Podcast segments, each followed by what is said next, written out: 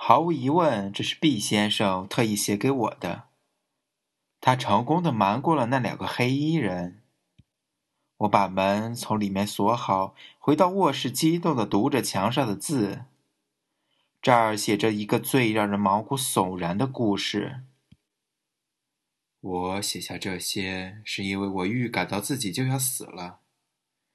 我一直渴望对人说出自己的遭遇，但我不敢。现在，我用这种方法告诉你，世界不像你想的那么简单。在墙上写字是因为，一，他们在最后会把所有能移动的东西都拿走，留下的只有墙壁。二，有这么原始、简单和不可靠的办法才能骗过他们。你很聪明，理解了我对你所做的暗示。我死后没人能看到我的坟墓，让我来悼念自己吧。B，六十五岁，死于长久的孤独和生命里枯竭。他是个罪人，然而又是个可怜的牺牲者。我在这个地方，在这一刻，被囚禁了十年。十年。噩梦是这样开始的：由于人类共同的弱点，我犯了罪，大罪。在我的世界里，在你还没有见到、无法想象的世界里，我得知自己将接受什么样的惩罚。法官说。你被处以一日无期徒刑，在有生之年，你将永远过着头一天。我们为你随机选择的那一天，二零零八年八月十八日。你的一切生命活动都只限于这二十四小时之内，直到自然赋予你的生命结束。作为一种人道主义的优待，你可以在一座热闹的城市中服刑，但在服刑期间。你不能对周围的任何人提起关于你和你所受的刑罚，否则我们就把你转移到一个封闭的小空间里，在孤独中度过刑期。你理解吗，朋友？这是无止境的噩梦。据说我是第一批被处以时间囚禁的罪人之一，他们还不能了解这一技术的全部内涵。我们算是实验品。一开始，我对这刑罚的可怕之处还没有真正的体会。这是座热闹繁华的城市，处处充满生机。我住进自己的房间，对置身于开放的大世界里感到高兴。我透过玻璃窗观察下面的人群，不准备担忧以后的日子。第一天，我这样说是按照自己的习惯。其实我度过的这十年，这三千六百多个日子，对你们来说都是头一天。第一天，我早早的起了床，打算出去散步，呼吸一下这座城市的空气。我的邻居，一六零八号的那位太太，她真是个细心的人，热情的问候我：“您好，您是新搬来的邻居吗？”我答道：“是的。”很高兴认识您。您从哪里来？我把早已编好的谎言对他说了一遍。他最后说：“希望您在这儿住的愉快。”在楼下，我对你打了个招呼：“早上好。”你对我报以关心。走到大街上，我在拐角处的报童手里买了一份报纸，先看了看日期：二零零八年八月十八日。头版的新闻很吸引人。我过马路，在对面的咖啡馆里要了早餐：巴西咖啡和烤面包。我看报纸，咖啡馆老板对我说：“我觉得您很面生。”“对，我是刚刚搬来的。”我回答。“喜欢我们这里吗？”“很好，大家都很友善，咖啡很香。”我向他微笑。接下来我去公园散步，看场电影，吃午饭。在市政广场坐着喂鸽子，逗弄躺在婴儿车里的小孩。吃过晚饭后，在街道上漫步，直到疲倦才回家。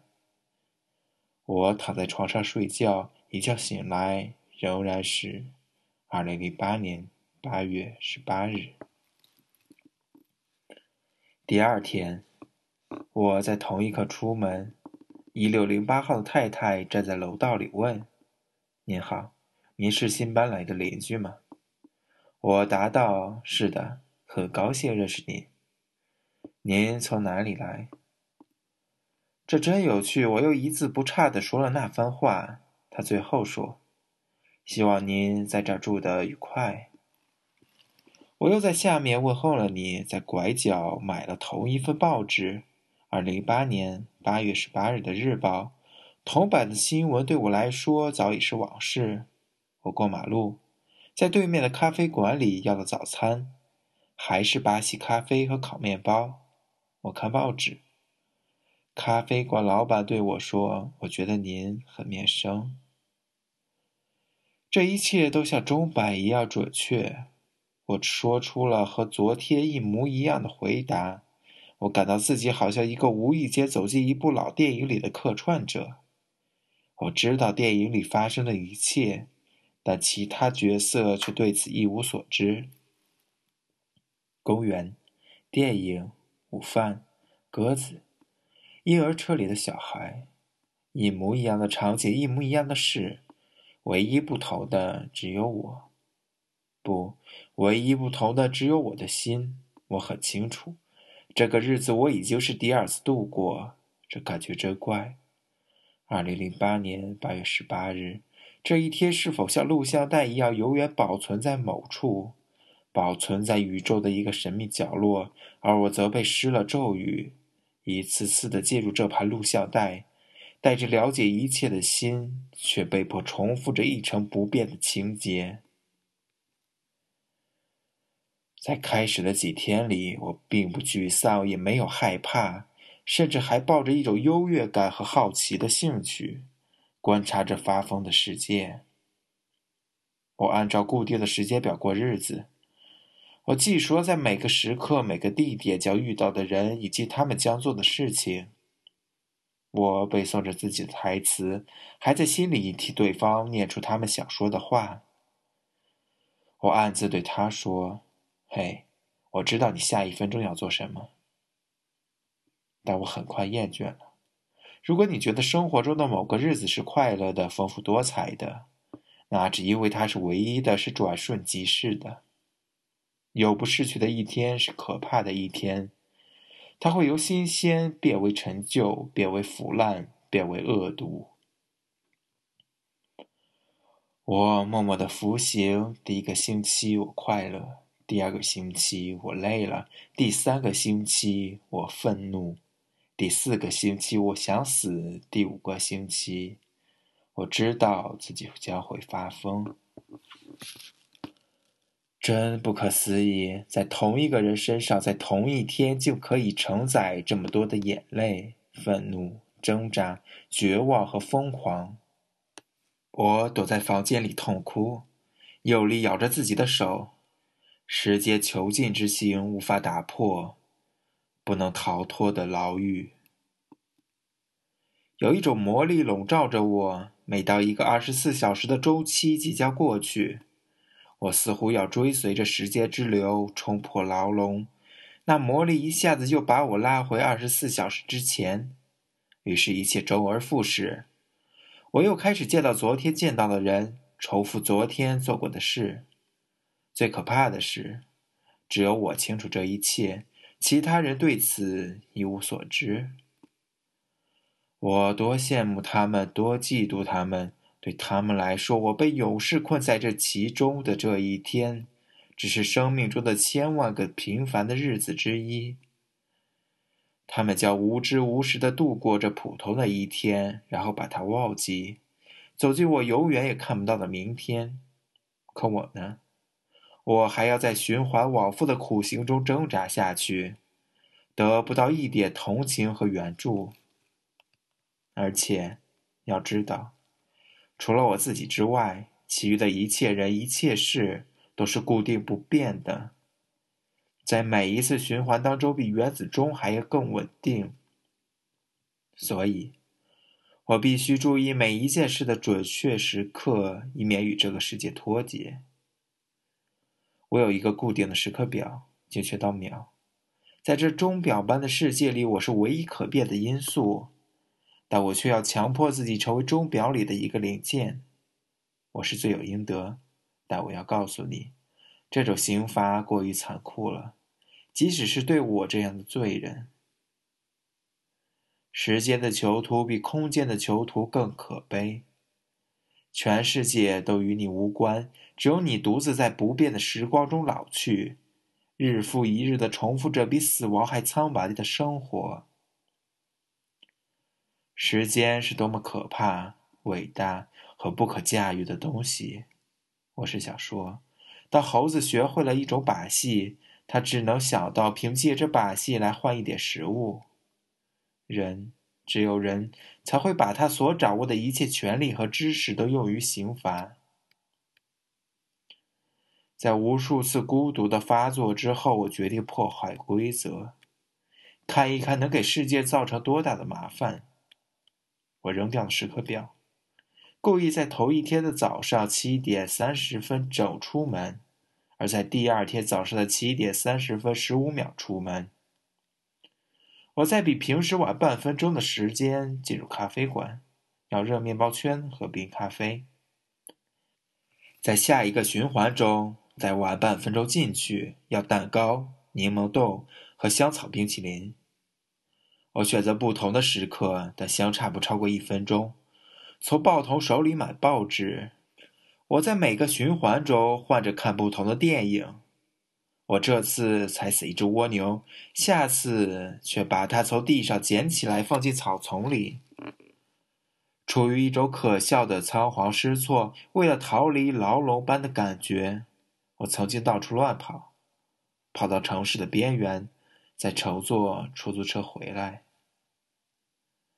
我在郊外过夜，仿佛希望这能帮助自己奇迹般的脱离被困于今天的命运。我蜷缩在草丛中，看着星星。时间一秒一秒的流逝，每一秒钟都在心中撞击出宏大的回响。午夜十二点。我激动坐起来，在星空下奔跑。我狂喊着：“出租车，出租车！”我上车就问司机：“现在是几点？今天是几号？”零点十分了。您喝的够多的。今天是八月十八日。司机说：“我的心沉了下去。”汽车穿过入睡的城市，停在被夜雾笼罩的大楼前。已是凌晨三点，我还要回到那间小屋，回到监牢中的监牢里睡觉。我的歇斯底里症发作了不止一次，我幻想着在某个特殊的时刻再次进入大楼，就能打破魔法。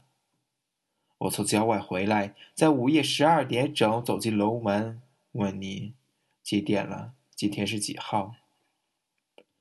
小伙子，记得吗？你说十二点了。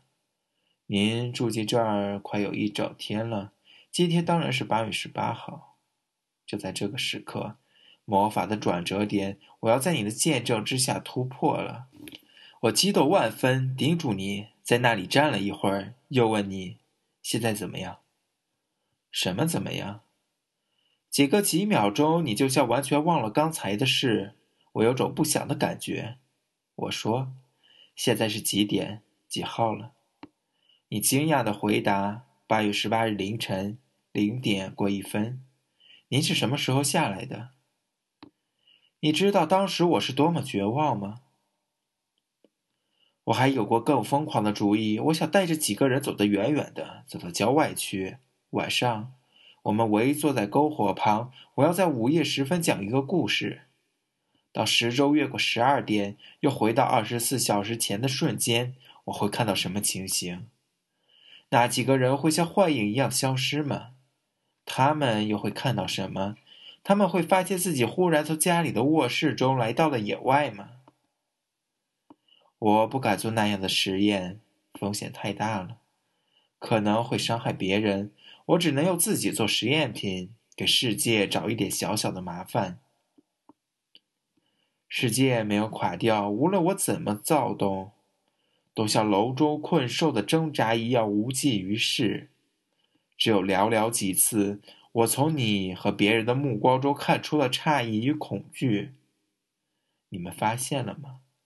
我不清楚。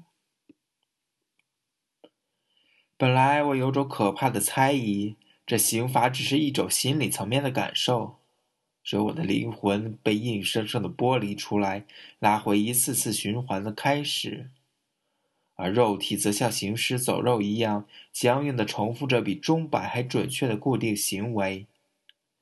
也许为了打消这种恐惧，我才故意在每天的行动中做一点改变。没有遇到阻碍，而且。我慢慢的发现自己的身体在衰老，我放心了。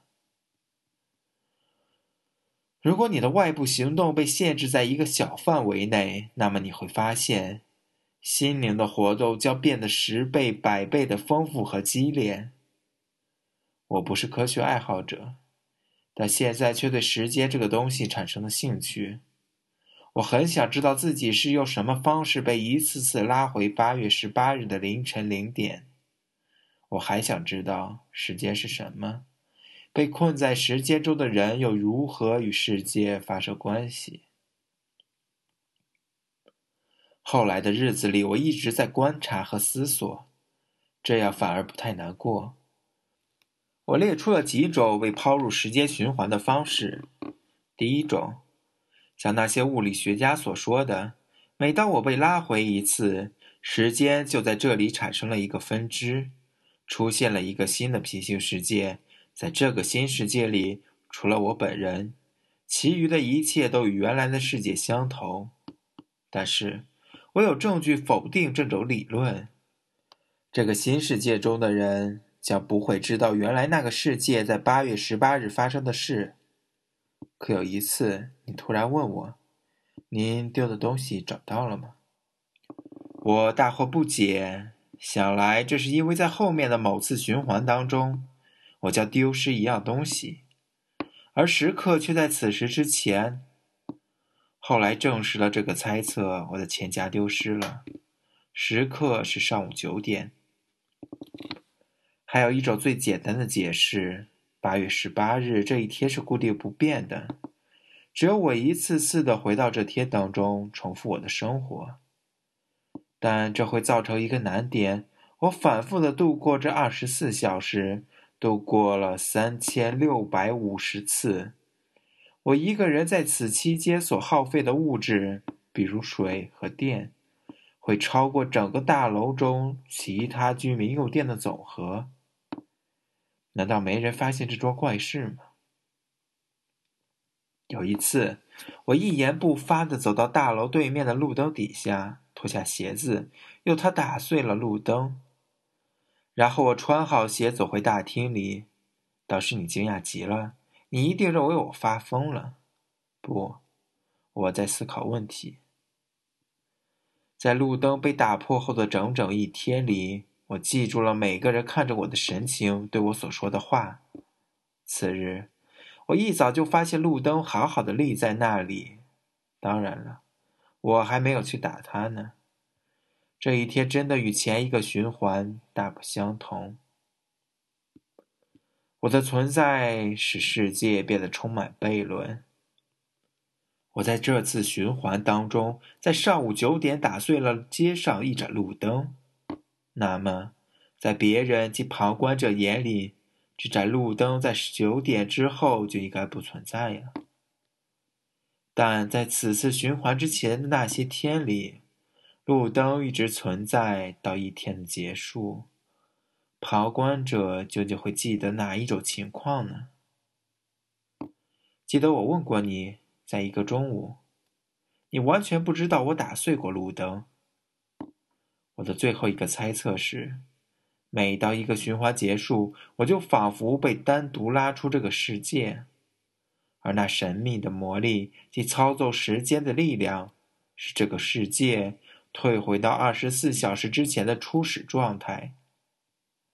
然后我又被扔进世界里面，一切重新开始。那就是说，无论我在服刑期间做了什么。把路灯打碎多少次，旁观者都只会记得最后一次循环。不知我猜的对不对？多想向某个旁观者询问一下。但丢掉钱夹的事，还有你看到我不按时刻表行动时的诧异，又如何解释呢？大概在旁观者眼中，我在若干次循环中的行为，像立体空间的物体在平面上的投影一样，被叠加于一贴里面，于是形成了这么一种情况：你看着我走出大楼，然后又看见一个我走出大楼，而紧接着，你可能发现我的房间里仍有一个我。我所处的微观时间循环被嵌套在整个宏观的时间之内，于是，在外人看来，就有了一种粒子态一般测不准的闪动。如果有一位超然的观察者俯视这座城市，他会发现我就像一个做布朗运动的粒子那样，狂乱而无序地出现在各个角落。这一秒钟在东边，下一秒钟又到了西边，甚至在同一秒钟里出现在几个地方。普通人如果留意我的行踪，一定会被这奇怪的现象搞疯的。我很遗憾，在将要死去的时候才发现了思考的乐趣。我相信，那些孤守在灯塔上的人不会疯狂。因为他们是思想者，但唯一不公平的是，他们的每一天都是不同的。我要死了，我仍然没有明白时间是什么。被困于时间中的人又怎样与世界发生联系？再见了，朋友，你将幸福的进入明天，把今天的我永远忘记。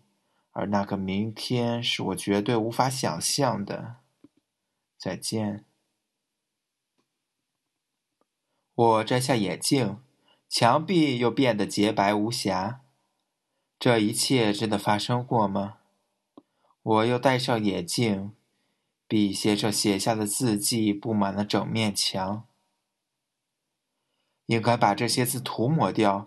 谁知道以后的住户会不会戴起偏光眼镜来看这墙壁呢？B 先生此时已经死了，但在此时之前，在二零零八年八月十八日凌晨零点到夜里十点，他仍然活着，永远活着，一次一次的活着。他的秘密仍然不能泄露。我看了看手表。已经是十一点半了。我忽然激动起来。毕先生是今天零点住进来的，他的死亡时间是今夜十点，而现在是十一点半，距离一个循环结束还有半小时。他在墙上写着：“他曾在午夜十二点从郊外回来，希望由我见证他突破时间的牢笼。我有办法。”验证他的猜想了。一个毕先生已经死了。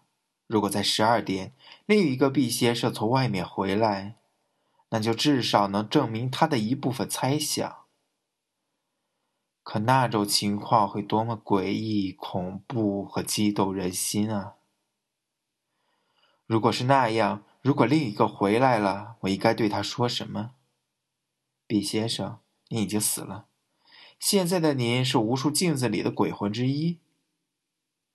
我能不能这样认为：当我们这些幸福的人无知无识的越过了今天午夜，进入毕先生无法求得也无法想象的明天，在被我们超越、抛弃和遗忘的这一天里，还有一个、两个、无数个毕，无可奈何。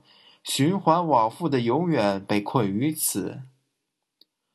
我对这些道理一点都不懂，也想不明白。我怀着莫大的期望和恐惧，坐在大楼门口的管理员室内，望着窗外的夜世界。我头一次注意到时间是这么奇妙，每一秒钟都仿佛在我心中跳跃着流过，流逝，流逝，流逝。在某一次循环当中，B 先生此时此刻还坐在由郊外赶回来的出租车上。我心乱如麻，等待他穿过夜晚的浓雾，苍白的脸像一盏灯一样往大楼里走来。等待着他在时间的某个角落佝偻着走来，等待他迷茫绝望的一边寻找一边走来，从未知走向未知，从无限走进无限，从幽暗走进幽暗，从牢笼走进牢笼。我要紧紧拉着他的手，不，我要紧紧抱住他，跟他一起度过由今天到明天的那一秒钟。如果这样，我能够把他带进明天吗？或者是他把我拉进那循环的魔咒当中？天哪，我在想些什么？十二点钟就要到了，我的心跳几乎停止。窗外，夜雾。茫茫，